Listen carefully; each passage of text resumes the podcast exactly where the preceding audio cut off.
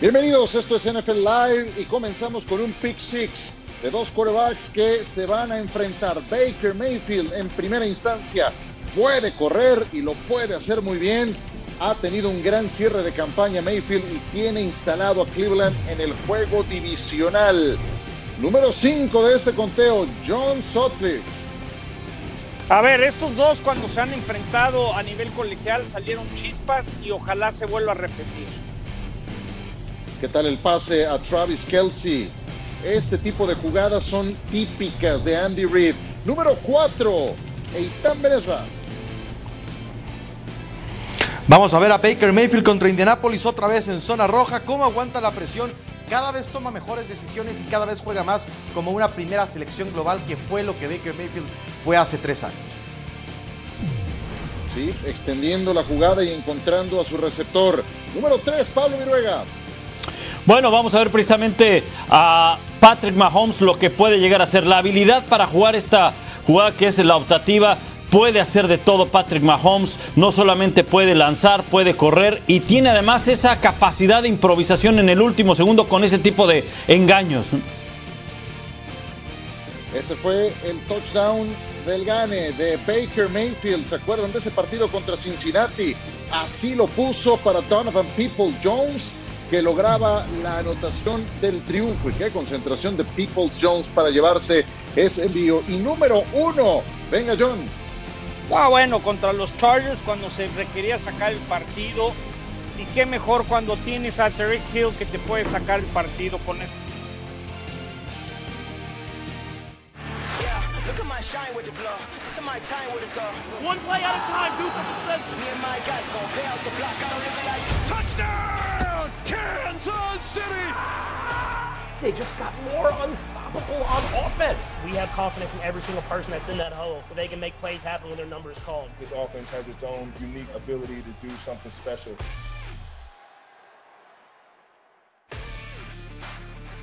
Que nos acompañen, les reitero la invitación a que este partido que transmitirá ESPN estará a disposición de todos ustedes para Latinoamérica. Qué juegazo el de Cleveland contra Kansas City, dos de la tarde, tiempo del centro de México, próximo domingo. ¿Cómo le ha ido a Patrick Mahomes en postemporada? Su debut en esa instancia fue en enero del 2018. No lanzó pase de anotación, lo capturaron cuatro veces, pero su equipo ganó 31 a 13 a los Potros de Indianápolis. ¿Qué fue lo que tuvo Kansas City en ese partido? Cuatro acarreos de anotación, uno de ellos de Patrick Mahomes, que entre otras cosas, si revisamos su historial en playoffs, 13 pases de anotación en sus últimos cuatro juegos, necesita 24 yardas aéreas para superar a Len Dawson con la marca de los Chiefs, fue responsable de tres touchdowns en cuatro juegos de manera consecutiva, marca que tiene de manera compartida con Matt Ryan y con Tom Brady. Y es el quarterback más joven en ser nombrado jugador más valioso del Super Bowl. Lo logró en Miami hace casi un año con 24 años y 138 días. Se acordarán si hablamos de postemporada, cómo fueron los últimos tres juegos de Pat Mahomes remontando desventajas por 10 puntos ante San Francisco, 10 ante Tennessee y 24 ante Houston. ¿Cómo le fue a Baker Mayfield en su debut de postemporada? Hombre, 3 de anotación, 0 intercepciones. Contó con la complicidad de Pittsburgh, un equipo de los Steelers que se tiró a la maca o que no se aplicó en el primer cuarto y les recetó 28 puntos nada más en los primeros 15 minutos de aquel partido. Un gusto saludarles, ya escucharon y ahora ven a mis compañeros, a John, a Eitan y también a Pablo Viruega. A ver, señores, ¿quién de estos dos mariscales de campo tuvo mejor cierre de postemporada? Piensen bien su, su respuesta, ¿eh? Piensen bien su respuesta, John. en estos momentos tienes que decir Baker Mayfield. Más allá de los 28 puntos que le puede haber ayudado Pittsburgh generaron 48. Yo creo que Baker Mayfield eh, aprendió a limitar los errores, el play action. Yo creo que estamos viendo un Baker Mayfield que en algún momento dado en la Universidad de Oklahoma veíamos con esa confianza. Ojo, sabemos que Pat Mahomes es el mejor quarterback en la liga, pero me está diciendo, ¿quién cerró mejor? ¿Quién cerró mejor? Cleveland. Cleveland cerró mejor con, con Baker Mayfield y llegan con mucha confianza. El haber ganado en la casa del Cachup les va a decir, ¿sabes qué? Como los Raiders, rífatela, Bacon, rífatela contra Kansas City. Nada que perder y mucho que ganar. En estos momentos cerró mejor Baker Mayfield. ¿Alguien que no esté de acuerdo?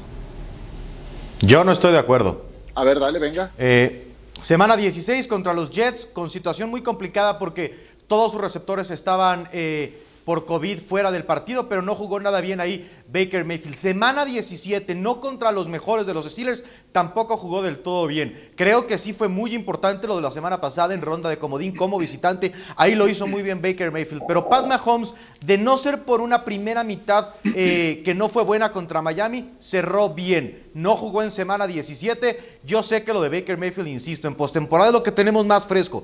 Pero su cierre de temporada regular a mí no me parece nada del otro mundo del coreback titular de los Browns. Muy bien, bueno, ya hay argumentos para Mahomes. ¿Tú qué dices, Pablo? Yo creo que eh, el tema es que con Patrick Mahomes el nivel nos los había mostrado muy alto. Y entonces cuando empezamos a ver que tiene una intercepción en sus últimos tres partidos, sin contar el partido obviamente contra Los Ángeles, que no juega, pero fue interceptado contra Atlanta, contra Nueva Orleans y contra los Dolphins. Entonces te empieza a generar esa duda, pero sus números no son malos, eh, no es que haya sido desastrosa su actuación. Y por otro lado, creo que Baker Mayfield sí se ve apoyado por un juego terrestre. Si no hay juego terrestre en Cleveland, difícilmente eh, Baker Mayfield va a tener un partido limpio. Es decir, me refiero sin errores. En el caso de Patrick Mahomes, si el ataque terrestre funciona o no, él puede darte un partido o puede salir de algún error. Esa es una gran diferencia que le veo entre Patrick Mahomes y Baker Mayfield.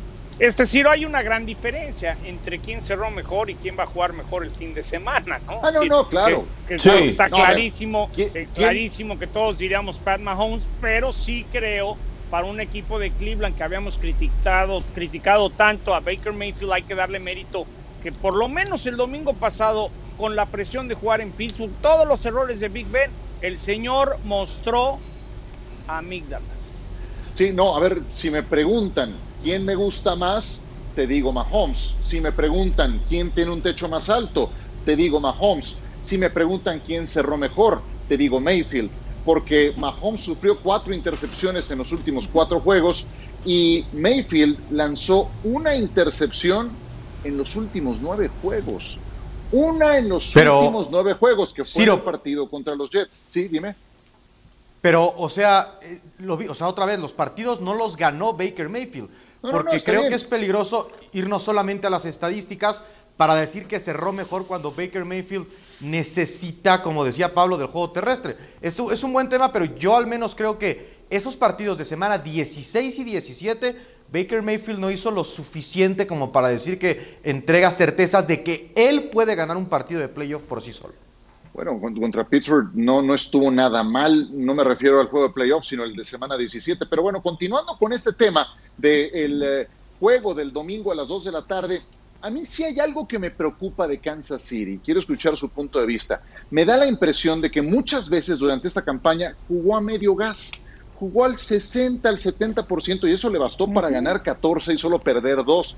Pero si juegas a medio gas con unos Browns que empezaron jugando como vimos contra Pittsburgh, ¿qué tan preocupante puede ser ese momento que tienen los Browns rumbo a Kansas City que luego parece que se administra y tan? Sí. Muy peligroso. Al final yo no creo que nadie esté en esta etapa divisional porque le regalaron estar acá. Los Browns son un buen equipo. Tienen además la fórmula para poder sorprender cuando empiezan corriendo el balón, se abren carriles para lanzar. Yo creo que tienen a la mejor dupla de corredores en la NFL. Si Kansas City no va a 100 por hora desde que arranca el partido, puede irse abajo. De hecho, ¿se acuerdan el año pasado? Contra los Texans empezaron en un hoyo grande, solamente que bueno, Oh, Bill 24-0. O'Brien les ayudó para que las cosas pudieran cambiar, pero si Kansas City no empieza a tope, podrían llevarse una muy desagradable sorpresa este fin de semana. A ver, los escucho. Venga, Pablo. Uh, Todos, toda la liga está agradecida con Bill O'Brien, ¿no? Eh, menos, menos en Houston. Pero, pero, sí, pero, oye, pero de acuerdo con lo, con lo que dice Itán, y mira, yo le agregaría esto, madurez. Y de un año a otro puedes encontrar esa madurez en un equipo, ¿no? Eh, así como la experiencia de haber ya llegado a un Super Bowl va a contar mucho y haber ganado, ¿por qué? Porque quieres volver a recorrer ese camino, te puede puedes, eh, puedes recordar que en ese camino encontraste muchos obstáculos y muchas piedras en las que te, te llegaste a meter como equipo Kansas City, ¿no? Así lo vemos en Kansas City, así lo vemos en Buffalo, por ejemplo, equipos que han madurado. Creo que Kansas City sabe precisamente que no puede, no puede una vez más meterse en esos problemas. Lo hizo el año pasado, salió adelante, pero hay un punto en este conjunto de Cleveland. Motivación, buen cocheo y juego terrestre, además de la defensiva. Argumentos sólidos como para dejar fuera una ofensiva si empieza titubeante. Ciérralo, John. A ver, yo siempre he dicho que Kansas City es como un coche de Fórmula 1 que se la llevan en neutral, en segunda, y cuando requieren meter quinta, lo hacen y alcanzan a quien fuera. Pero los perros de Cleveland van a meterle velocidad y se van a ir hasta en quinta iniciando el partido. Yo siento que Andy Reid sabe que hay un tema. También creo que en su plan de juego con Eric Bieniemy, su coordinador, que seguramente lo va a perder algún equipo como head coach, tienen ciertas cosas pensadas para los playoffs. Saben que no pueden darse el lujo, no se pueden dar el lujo de estar perdiendo por 10 puntos. Y ojalá cuando se enfrentaron Mahomes y, y, Baker Mayfield el 2016, un Oklahoma Texas Tech, quedaron 66 a 59. Mahomes lanzó 7 touchdowns y Baker Mayfield 5. Sí, 5 touchdowns, 734 yardas de Mahomes. No sé ¿Le metemos altas o qué, John? Exactamente. Al buen entendedor, pocas palabras. Altas, altas. Sí, sí, sí, sí, sí, sí. Por supuesto, ese juego habrá durado como cinco horas y media, me imagino, eh, con, con semejante marcador. Pero bueno, eh, a todo esto, eh, Cleveland, que la semana que enfrentó a Pittsburgh no entrenó por los temas de COVID, va a recuperar poco a poco algunos jugadores. Hoy publicaron esto. Hemos realizado los siguientes movimientos en el roster. Activamos de la lista de reserva por COVID a los esquineros Kevin Johnson, Denzel Ward. Subrayo el nombre del último, Denzel Ward. Es su mejor esquinero y va a estar de regreso. Y seguro que lo van a necesitar si vas a enfrentar todo el arsenal que tiene Kansas City que te puede liquidar en cualquier momento. Muy bien, juego terrestre. Esa es una, como decía Pablo Viruega, de las grandes fortalezas que tienen los Cleveland Browns. Este es el comparativo que tienen de ataque terrestre. Eh, por un lado, hay 148 yardas en promedio por juego, que es del lado de los Browns, el tercero más alto de la liga, y Kansas City 112. Cerró lesionado la campaña Clyde edwards helaire Tuvieron que meterle eh, velocidad a la adaptación de Le'Veon Bell. Eh, ¿Qué tanto es esto una preocupación? La defensa de Kansas City, que hoy me, revisaba datos, fue la peor en la zona roja de toda la NFL. ¿Qué tanto preocupa, Pablo, que la defensa de Kansas City vaya a enfrentar a estos corredores de bola? Preocupa desde luego, preocupa aunque hay un tema en, el caso de Steve Españolo. Sabe ajustar muy bien y sus jugadores ejecutan muy bien esos ajustes. Lo vimos el año pasado, no se presentaron como una gran defensiva. Ahora, Kansas City no debe depender de su defensiva. Si tiene de alguna manera que frenar el juego terrestre, porque ese juego terrestre de, Cleveland le va a dar tiempo de posesión y va a mantener fuera del terreno de juego a Patrick Mahomes. El tema con Kansas City creo yo que pasa más por el lado ofensivo. Y ese lado del balón, esa ofensiva le tiene que ayudar a su defensiva. Y lo puede hacer de dos formas. Anota rápido o consume reloj de juego. Y las dos la puede hacer el equipo de, de- de Kansas City. ¿eh? Eh, Entonces quiere decir, Jonathan, que la defensa de Kansas City ha vuelto a caer en desgracia desde el punto de vista defensivo. No, yo no diría desgracia, pero me- tú lo acabas de decir, cuando estás en último lugar en la zona roja, es, quiere decir que sí tienen problemas. Yo creo que aquí la gran diferencia es Cleveland, los perros necesitan a Chubb, a Kareem Hunt que tenga un partidazo. Es decir, Cleveland necesita correr para que entre el play action de Baker Mayfield. Y creo que Kansas City no necesita Le'Veon Bell y ni correr, porque está Kelsey, está Hill, está Sammy Watkins. Entonces, creo que para Kansas el correr constantemente no es tan importante como será para Cleveland. Eh, eh, en eso estoy de acuerdo, pero yo no creo que en este partido a Kansas City le ayude a tener una ofensiva tan explosiva, porque justamente entonces la defensiva puede estar demasiado tiempo en el terreno de juego y para el tercero o cuarto cuarto puede haber problemas para detener a Chubb y a Kareem Hunt. A mí me parece que los jefes de Kansas City le ayudarían más a su defensiva con eh, ofensivas largas, teniendo un poquito de control de reloj para que del otro lado del balón Cleveland no esté todo el tiempo corriendo y desgastando a sus frontales. Yo sí les digo una cosa, eh, encuentro cosas favorables para Cleveland, pero del otro lado está Kansas City.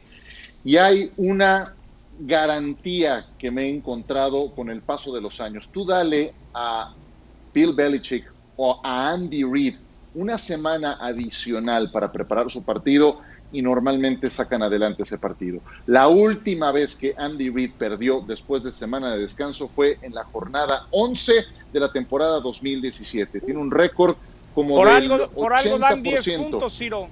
¿no? Imagínate, 10 puntos, que es un montón para un juego de postemporada de esta instancia. Pero bueno, eh, hoy activamos a nuestro querido público, al que siempre nos da mucho gusto recibir, con esta pregunta. ¿Cuál es su Super Bowl ideal? El que les gustaría, que, que- que involucre el mejor duelo, díganos eh, la confrontación que más les gustaría ver el próximo 7 de febrero. Está disponible en arroba NFL Live-ESP. Eh, antes de leer algunas de las preguntas de nuestro público, ¿cuál sería tu Super Bowl ideal, John? A mí me encantaría ver a Lamar Jackson por parte de la conferencia americana. Me encanta ahora que lo pude ver en vivo, es un espectáculo. Me encantaría ver a Lamar Jackson contra Aaron Rodgers y los Green Bay Packers. Mi Super Bowl soñado para estar de regreso de reportero de cancha en Tampa, Ravens Packers.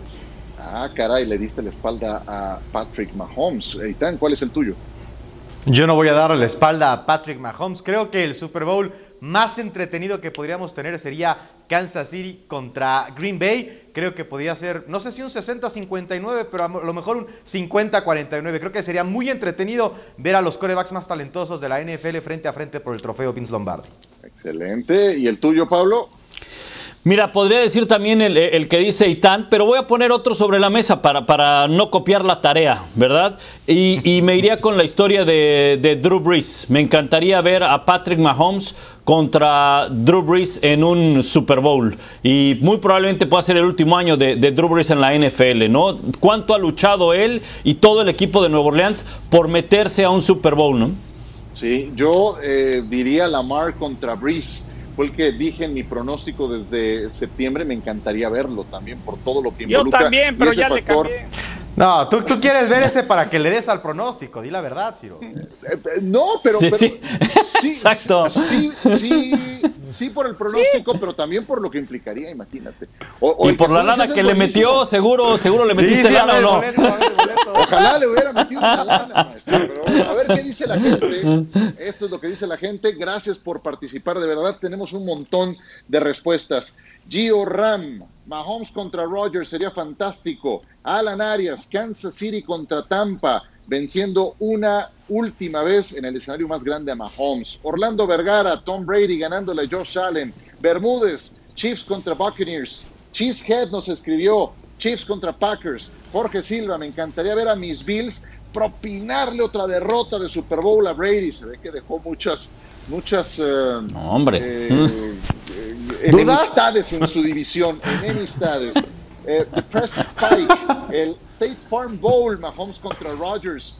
Juan Manuel Ábrego, Bills contra Saints. Guillermo Párraga, Kansas City, Green Bay es el ideal. Mira, coincide con Eitan. Sería la repetición Ese, del. Super Bowl 1. Ramón, mis Buccaneers, mira, otro aficionado de los Buccaneers contra los Bills. Ah, Ya ahora pasó sí. ¿Y mucho. dónde estaban? eh? Hace tres años. Ahora ¿dónde sí, estaban? ahora sí salieron, ¿no? Toda la mis box de toda la vida, ¿no? Sí, mi- Oye, sí. yo los entiendo, yo los entiendo. Solamente Eric conozco a dos aficionados de Tampa Bay, Ciro, a Sí, a Mercader, y a Tony Donji, nada más. Ramón se apuntó, ¿eh? Eric Chavarría, saludos desde Costa Rica. Me gustaría Bills contra Saints. Costa Rica, un abrazo para todos ellos. En Centroamérica y el Caribe estaremos Pura vida. también los juegos. Los juegos de la Conferencia Nacional van por ESPN. Eh, Rodolfo Camacho, Bills contra Saints. Bueno, gracias, sigan participando. Está abierta la pregunta en nuestras redes sociales. Les recordamos que tendremos a Cleveland contra Buffalo el próximo domingo, 2 de la tarde, tiempo del Centro de México para toda Latinoamérica. No se lo pueden perder. Vámonos a mensajes.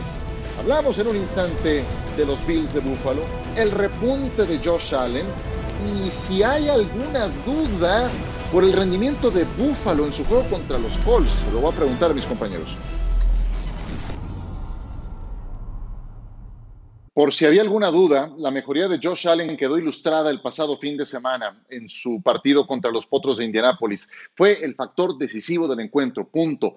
¿Cómo le fue el año anterior contra los Tejanos de Houston también en postemporada? No era el mismo jugador, no tenía el mismo aplomo, no tenía semejante seguridad y tampoco había elevado tanto su nivel de juego. Veamos cómo le fue en cuanto a números. Él fue, subrayo, el que termina sacando adelante a los Bills en un juego que se estaba complicando.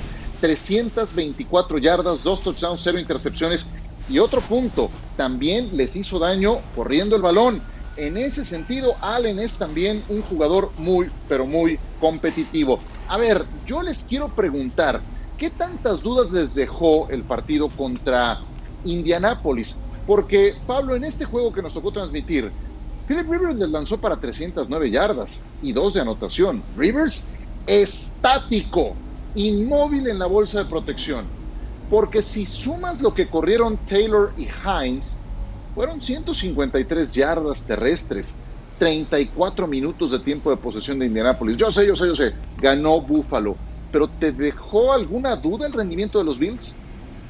Sí, desde luego, de, de, del lado defensivo, porque si bien es cierto que conocemos ese lado ofensivo y la explosión que tienen y lo, bien, y lo bien que juega Josh Allen, pero su defensiva fue arrastrada. No olvidar que la primera mitad dejó escapar oportunidades el equipo de Indianápolis que pudieron haber sido determinantes en el marcador. Ahora va a enfrentar un equipo que tiene un coreback muy móvil, que no es mal pasador, pero es un extraordinario corredor, que te puede hacer daño por aire también Lamar Jackson, aunque vas a cuidarte más del juego terrestre. Y, por supuesto tiene elementos como alas cerradas que pueden hacer daño. Los Bills tienen que mejorar del lado defensivo, específicamente en la línea defensiva. ¿Se, se quedaron preocupados o estoy muy paranoico yo? Me, caen muy bien los Bills, debo confesarlo, pero, pero yo sí me quedé un poco, un poco preocupado. John, Neitán, ¿qué me dicen? Estoy de acuerdo, Ciro. En ese partido lo que dijo Pablo es muy cierto. En la primera mitad, en zona roja, eh, Blackenship fallando un gol de campo clave. Yo creo que fue la habilidad ofensiva de los Bills que sacó el partido. Y aunque Lamar Jackson dice que no quiere jugar en nieve, que nunca lo hizo en Louisville, a él le encantaría. Yo creo que todo se presta para que sea un día difícil para los corebacks conectando con sus receptores. Yo sí me quedé con dudas. Yo creo que los Colts los Colts en la primera mitad le dejaron escapar el partido a, a, su afición. Yo creo que los Colts tenían muchas posibilidades de ganar el pasado fin de semana y, y no supieron capitalizar en la primera eh, mitad.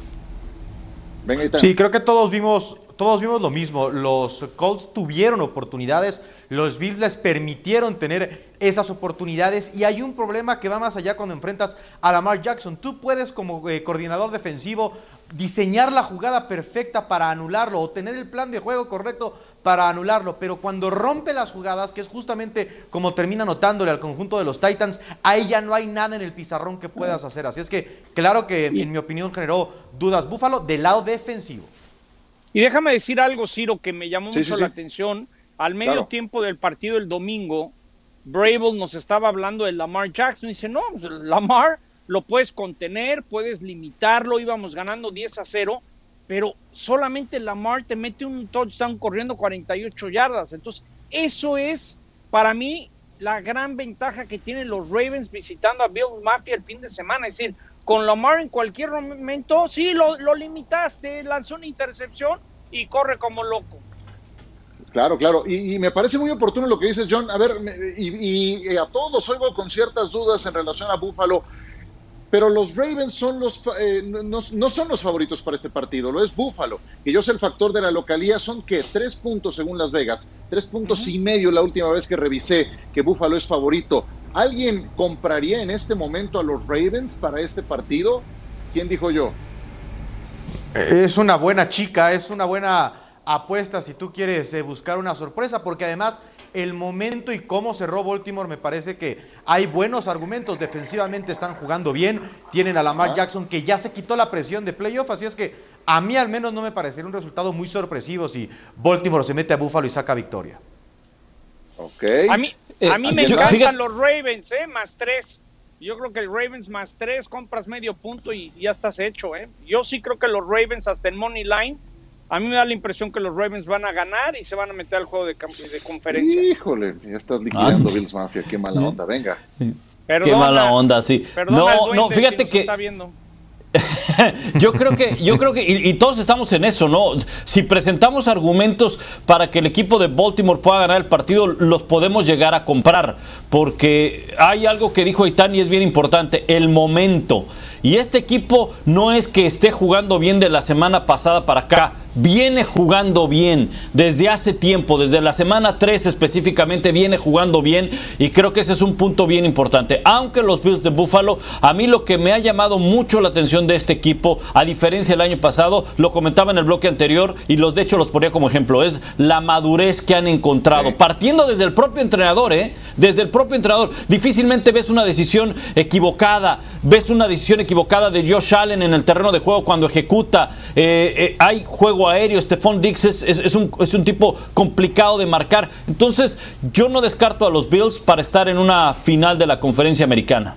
Oye, Pablo, a ver, una pregunta. Eh, ¿Cómo te dice Lalo Varela que, que eres un señor que equilibrio, ¿no? Balance. ¿cómo, cómo- cuál El es señor Balance, por favor, equilibrio es mi primo, Balance, ¿ok? Bueno, pues ¿El señor menos la Jin idea, Yan ¿no? o qué? Sí, balance, balance. Pero, ¿y tú crees que tiene balance Baltimore al ataque? Corre muy bien, pero cuando hay que lanzar, ¿dónde quedó el balance? Exactamente, ese, ese es uno de los, de los principales problemas. Hace un momento yo decía, Lamar Jackson no es un mal pasador. Es bueno si quieren, regular. No, tampoco no hay que, crucificarlo y decir que es pésimo. No, porque tuvo un par de buenas jugadas en el partido de la semana pasada en tercera oportunidad. El problema es que recae la, responsabilidad en el brazo de, Lamar Jackson. Ponle terceras oportunidades y largo. Ponle en esa situación donde tenga que lanzar el balón, le copas las salidas, le cierras el centro y va a ser difícil. Claro, es muy fácil decirlo. Ahora hay que hacerlo, ¿verdad? Sí, pero luego sí. te rompe la jugada de 50 yardas en un abrir y cerrar de ojos. Eso Una. es lo que tiene fabuloso Lamar, que para mí es un espectáculo. Sí. Y, y Allen a mí me parece más completo en toda la línea. Es un gran pasador, gran pasador, cada vez mejor. Y también puede correr muy bien el balón. Pues este juegazo lo tendremos también por la pantalla de ESPN. Lo tendremos y les invitamos a que nos acompañen. La invitación aparece en pantalla. Baltimore contra Buffalo, el segundo de la jornada, al filo de las 7 de la noche. Acompáñenos, vámonos a pausa, regresamos. Se volvieron a juntar Brady y Gronkowski y están listos para una carrera más rumbo al Super Bowl. ¿Lo lograrán? Lo analizamos. Rob Gronkowski, solo una persona lo pudo convencer de salir del retiro. Y no fue el amigo de John, Robert Kraft, y tampoco fue el amigo de Itán, eh, Bill Belichick. Fue su quarterback. Fue Tom Brady. El 24 de junio de 2010, los New England Patriots hicieron una de las adquisiciones más importantes en toda su historia. En la segunda ronda del draft 2010, eligieron al ala cerrada Rob Gronkowski, proveniente de la Universidad de Arizona, y lo firmaron cuatro años. Con 1,98 de altura, 111 kilos de peso y una habilidad para atrapar pases y conseguir yardas después de la recepción, Gronkowski tuvo un impacto inmediato en la ofensiva de los Pats. Para su segunda temporada, Gronk se afianzó en la élite al conseguir 90 recepciones, 1.327 yardas y 17 recepciones de anotación, lo cual le valió una extensión de contrato por 6 años a cambio de 54 millones de dólares, el mejor acuerdo para un ala cerrada en la historia de la liga. Para 2015, Rob Gronkowski ya había ganado su primer anillo de Super Bowl. Sin embargo, dos años después, el neoyorquino sufrió una lesión en la espalda que lo marginaría del resto de la campaña. New England volvió a ganar el Super Domingo, esta vez ante Atlanta Falcons, pero no había dudas de que Rob Gronkowski se había quedado con una sensación agridulce. Tras una cirugía para reparar la hernia discal que tenía en la espalda, Gronkowski regresó al emparrillado y dos temporadas después, su legado entre las alas cerradas en la NFL se hizo más grande luego de conseguir su tercer Super Bowl tras ganarle a los LA Rams. Luego de este logro, anunció su retiro en la NFL. Fueron nueve temporadas, 7.861 yardas, 84 recepciones de touchdown y tres anillos de Super Bowl. Suficiente argumento para que mucha gente lo considere el mejor ala cerrada de todos los tiempos. No obstante, a principios del 2020, el coreback Tom Brady anunció su salida de los New England Patriots. Esto provocó que Gronk abandonara el retiro tras un año ausente y a pesar de un arranque flojo, Robert James Gronkowski está de vuelta en la NFL con el fin de seguir en la misma mesa de los mejores alas cerradas de la historia y, por qué no, también aspirar a un posible cuarto anillo de Super Bowl. Quarterback a la cerrada del 2001 a la fecha con más anotaciones, Brady Gronkowski. Cada vez le sacan más a Rivers Antonio Gates y ya ni les cuento de los demás de la lista. Y lo más sorprendente de todo esto es que aquí tenemos que contar un año en que Gronkowski no jugó por lesión, o más bien por, por retirarse, y además todos los juegos que se perdió por lesiones. Aún así, esta dupla es la más exitosa quarterback contra ala cerrada. Eh, Pablo, te pregunto, ¿cómo evaluarías las principales armas que tiene a su disposición Tom Brady para lo que viene en puerta? Hace ya algunas semanas, Ciro, hicimos este ranking del 5 al 1 y ha cambiado eh, eh, eh, significativamente. Por supuesto, va a haber tres nombres que se van a mantener ahí, pero hay, el orden ha cambiado. Y vamos a empezar con el número 5. En ese ranking que hice hace algunos meses no estaba el ala cerrada Cameron Braid. Los números en los últimos cinco partidos son en, lo, en los que me voy a enfocar. No son grandes números. Ha tenido 83 trayectorias, 80% de efectividad cada vez que lo busca Tom Brady. No lo busca mucho, pero cada vez que lo, que lo busca aparece Cameron Braid y está como que fuera del radar. Número 4, Rob Gronkowski. También 88 trayectorias en los últimos 5 partidos. Un porcentaje de pases completos de 53% cada vez que lo busca. ¿Por qué dos alas cerradas? Porque le conviene a Brady tener dos alas cerradas. El número 3 es Chris Godwin. Está ahí como el tercer mejor.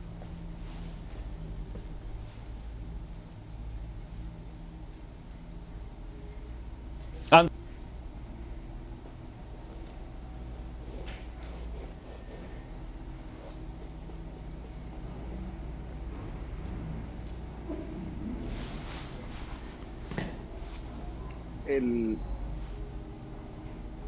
A ver, tuvimos una pequeña interrupción ahí con eh, lo que nos estaba exponiendo nuestro compañero Pablo Viruega. En un instante lo recuperamos, pero completando ese power ranking de las armas que tiene a su disposición el eh, quarterback Tom Brady, pues tenemos a Antonio Brown en el número uno y a Mike Evans en el dos, completando esos cinco primeros que ya mencionaba. Ahora estaremos recuperando a Pablo para continuar con este tema, pero eh, aprovecho para preguntarles a mis compañeros, el eh, eh, principal aliado de Tom Brady para este partido, ¿ustedes quién dirían que será? Comienzo contigo, John. A mí me da la impresión que es Antonio Brown. Yo creo que van a buscar mucho a Antonio Brown, como lo hicieron contra los Santos de Nueva Orleans. Por algo, Bruce Arians ha aguantado el paquetazo de aventarte a Antonio Brown. Brady se lo llevó a vivir en su mansión que le rentó a Derek Jeter. Que Brady ha estado poniendo en orden a Antonio Brown y siempre lo he dicho, ten talento especial y te aguantan todo. Y llegó el momento que Antonio Brown mande un mensaje porque él lo que quiere es un contrato multianual y de mucho billete porque dejó mucho ya en, eh, que, que, perdió. Antonio Brown. Antonio Brown, uno. Eh, dos que votan lo mismo por Antonio Brown. ¿Coincides, Eitan, o vas a, con alguien más? No, yo creo que, o sea, para el partido creo que tiene que ser eh, Mike Evans. Creo que al final es más talentoso que Antonio Brown. Creo que Antonio Brown tiene más la confianza de Tom Brady. Creo que hay una relación personal que ayuda a que ellos dos tengan una química en el terreno de juego. Muchas veces hemos visto que Tom Brady busca darle el balón a Antonio Brown para mantenerlo eh, involucrado en el plan de juego, pero yo creo que al final lo de Mike Evans es especial. Creo que está dentro de los cinco mejores receptores de la NFL y creo que si tengo un solo down y un solo pase que lanzar y soy Tampa Bay, quiero que el balón vaya a Mike Evans. Qué buen problema tiene Tom Brady porque para ser un tercer receptor, Godwin puede ser fácilmente el uno en muchas franquicias. Y si está Ajá. marcado Gronkowski, puede ir con Braid. Y si está Braid, puede ir inclusive con algunas otras opciones. Entonces, así planeó Tampa Bay su temporada, eh, teniendo demasiadas opciones para Tom Brady. Sí, sí, sí. Eh, a mí lo que, me, lo que me asombra de Antonio Brown es lo que puede hacer después de la recepción. Te puede aniquilar después de la atrapada por la velocidad, por el arranque que tiene. Eh, y en el caso de Mike Evans, hay que decir que fue en quien más confió Tom Brady en zona roja. En ese sentido, No. su hombre de confianza fue Evans. Breve, John. Lo que sí es un hecho es eh, ese Sunday night que nos tocó paliza de los Santos Ah, no. que anotó tres puntos Tampa o el juego inaugural va a ser muy diferente. Yo ahorita te diría Sí. Como los Ravens, cómo cerraron los Ravens, los últimos cuatro juegos los Bucks promedian 36 puntos. Yo, yo en este momento me quedo con los Bucks. Lo único Muy nada bien. más brevemente, lo de, lo de Evan Ciro es que es muy grande para zona roja y como Sí. receptor puede ganar esos duelos cuando el balón está arriba. Perfecto. Y tan, ya que estás encarrerado, dime entonces cuál es la principal arma para Drew Brees. Eh, tiene que ser Alvin Camara, tiene que ser el corredor de los Saints. Yo inclusive creo que ahora mismo es el jugador más importante de la ofensiva de Nueva Orleans. A diferencia, Sí. creo, de lo de Tom Brady, los Santos le ayudaron a Brees, trajeron a Emmanuel Sanders, tienen a un buen ala cerrada en Cook, pero creo que Nueva Orleans sin Alvin Camara no puede eh, pensar en ganar el partido. Yo creo que es la- el arma más importante y es además un excelente receptor. Es un hombre que puede hacer, eh, recibiendo balones, jugadas grandes también. Camara más que Thomas, John. Sí, porque Thomas se la ha vivido lesionado, no nos ha demostrado que esté bien físicamente del tobillo. Ahorita Alvin Camara es la válvula de escape. Pues hemos visto el partido que hicimos, Ciro el último en Nueva Orleans. Drew Brees no se le vio bien, dos intercepciones, pero fue cuando hizo el récord Camara. Ahorita Camara es number one en los Saints. That. Re- Sí, es, es- es- es un fenómeno este. Eh, recuperamos a Pablo. Eh, ¿Cuál sería, para tu punto de vista, la principal arma de los Saints frente, a los Buccaneers? Y si quieres nada más agregar algo de lo, de lo que estábamos elaborando en el comentario anterior. Prácticamente, Ciro, lo, lo- lo comentaron eh, en- entre, entre ustedes y el punto de por qué Antonio Brown, aunque entiendo los argumentos de, de Itán y son muy válidos, desde luego, la altura de, de- de Evans en, en zona roja es bien importante. Antonio Brown ha generado 199 yardas después de la recepción y tiene un 75% de efectividad cada vez que Brady le lanza el balón a Antonio Brown en menos rutas que ha corrido en comparación a Evans, pero cualquiera de los dos es, eh, puede ser Sí. eh, fundamental, ¿no? Y en el tema de, de, de Nueva Orleans coincido con mis compañeros, o sea, coincido con John, coincido con Neitán, Alvin Camara, aunque también no hemos podido ver mucho a, a- a Thomas porque no han estado juntos por lesiones, por una u otra cosa, los tres no han estado gran parte de la temporada juntos. Y creo que si a estos tres le agregamos el ala cerrada Cook, creo que eh, es un equipo sumamente competitivo a la ofensiva. Perfecto, pues todo esto es parte de lo que hay alrededor de este gran duelo entre estos veteranos que suman 84 años de edad. Tendrán su lugar en Canton, Ohio. Ahora que Brady se decida retirarse, dijo que hasta los 45 seguramente estará jugando hasta esa edad. El día de hoy tenemos al señor John Sutcliffe, vamos a hablar de Doug Peterson y su despedida y también de los Rams y su tremenda defensa. Ya volvemos. El lunes fue despedido Doug Peterson, tres años después de haber logrado el eh, único anillo de Super Bowl en la historia de los Philadelphia Eagles, pese a que su balance al final de su gestión es de más victorias que de derrotas. Muy cuestionado lo que hizo en el cuarto cuarto del partido contra Washington y aprovechando que está el señor Sutcliffe el día de hoy y que la semana pasada nos echamos un buen tiro en este tema, yo le pregunto al señor Sutcliffe su opinión del tema y qué tanto va a impactar su carrera este despido intempestivo que tuvo de los Eagles.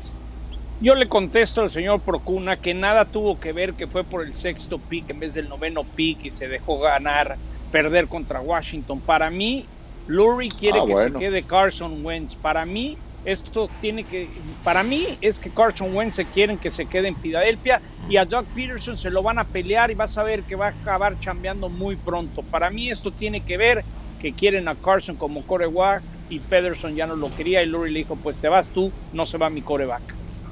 Ok, a ver, 20 segundos cada quien. Eh, Eitan, Pablo.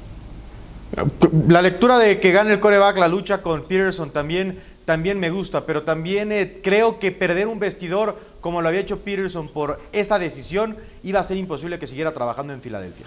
De. Yo no, no creo que haya sido por avanzar en el draft, porque no cambia de nada del 9 al 6. Si hubiera sido del 20 al 4, pues todavía. Fue una muy mala decisión que no pensó en, la re- en las repercusiones. No hagas cosas buenas que parezcan malas. Y más cuando había un ambiente en toda la liga. Y sobre todo, lo dijo Itán, perdió el vestidor, perdió el respeto de sus jugadores.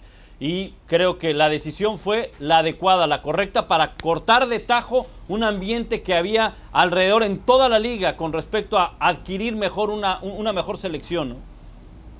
Muy bien. A verán que se queda Carson Wentz. Está bien por eso, pero eh, por lo que tú me dices, eh, gana el coach, pierde Filadelfia. Pero lo que yo también te decía la semana pasada, que era el primer paso de su estancia, de, de- de- su salida de Filadelfia, que Peterson en Filadelfia se había terminado y se acabó una semana después. En fin, ya veremos. No dudo que le, que- que le salga chamba, porque es capaz, pero ese vestidor lo perdió. Pause, regresamos para hablar de la defensa de los Rams y lo que va a enfrentar Aaron Rodgers. ¿Cómo le ha ido a Aaron Rodgers cuando ha enfrentado a defensivas que están entre las 10 mejores en postemporada del 2012 a la fecha? El eh, siguiente gráfico es revelador. No le fue bien contra San Francisco, tampoco contra los Cardinals, ni contra Seattle, ni contra los propios Niners en el 2013 y 2012, que eran las defensivas número 3 y número 2. Bueno, pues esta semana se va a enfrentar a la defensa número 1 de la NFL, que es la de los Rams. Si yo les dijera que ilustraran con un emoji cuál tiene que ser el estado de ánimo de Aaron Rodgers rumbo a este partido en que va a enfrentar a los Rams, ¿cuál sería Eitan? Primero, eh, como lo ha dicho Aaron Rodgers en otras ocasiones, tranquilos, relajados, vamos a ponernos unos lentes oscuros, estamos en casa, vamos a pasarla bien. Es una gran defensiva la de los Rams. Aaron Rodgers y su ofensiva van a ganar el partido, son el mejor equipo de la conferencia nacional y creo que ahora Rodgers tiene más equipo, así es que así, cool, mira, como es Aaron Rodgers de California, buena onda, va a ganar el partido lanzándole a sus otros receptores, porque el duelo de Ramsey contra Adams no creo que busque mucho el balón. Pero Aaron Rodgers está tranquilo porque sabe que, que va a ganar el partido este fin de semana. Lente oscuro, cool. Mente oscura. ¿Qué me dices, John? divertido. Cuando entrevisté a Aaron Rodgers, él me decía que lo que más le gusta es esa adrenalina, el, el pelear un partido. Eh, Las dos veces que he enfrentado en la postemporada la mejor defensa, en una le ganó a Pittsburgh en el Super Bowl 45, en otra perdió con Seattle en el 2014. Esto es lo que quiere Aaron, esta es presión. Hoy habló maravillas de Aaron Donald. Se va a divertir, se ha puesto en una posición para que todo lo ve en cámara lenta, toda esa presión las, la asimiles y lo disfrutes. Está feliz de la vida Aaron Rodgers de tener la oportunidad de enfrentar a la mejor defensa.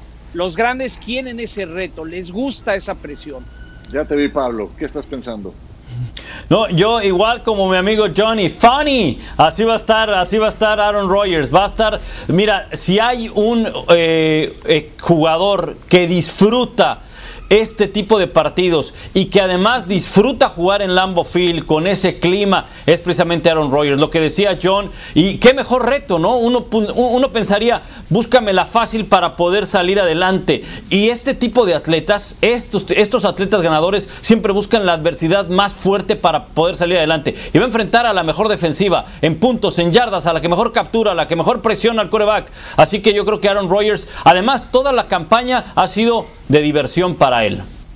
Ok, yo también creo que va a ganar Green Bay, ¿eh? pero yo estaría preocupado y ocupado.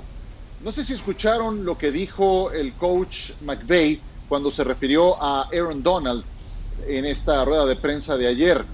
Le llamó Terminator. Si te vas a enfrentar a Terminator, al menos un poco preocupado tienes que estar.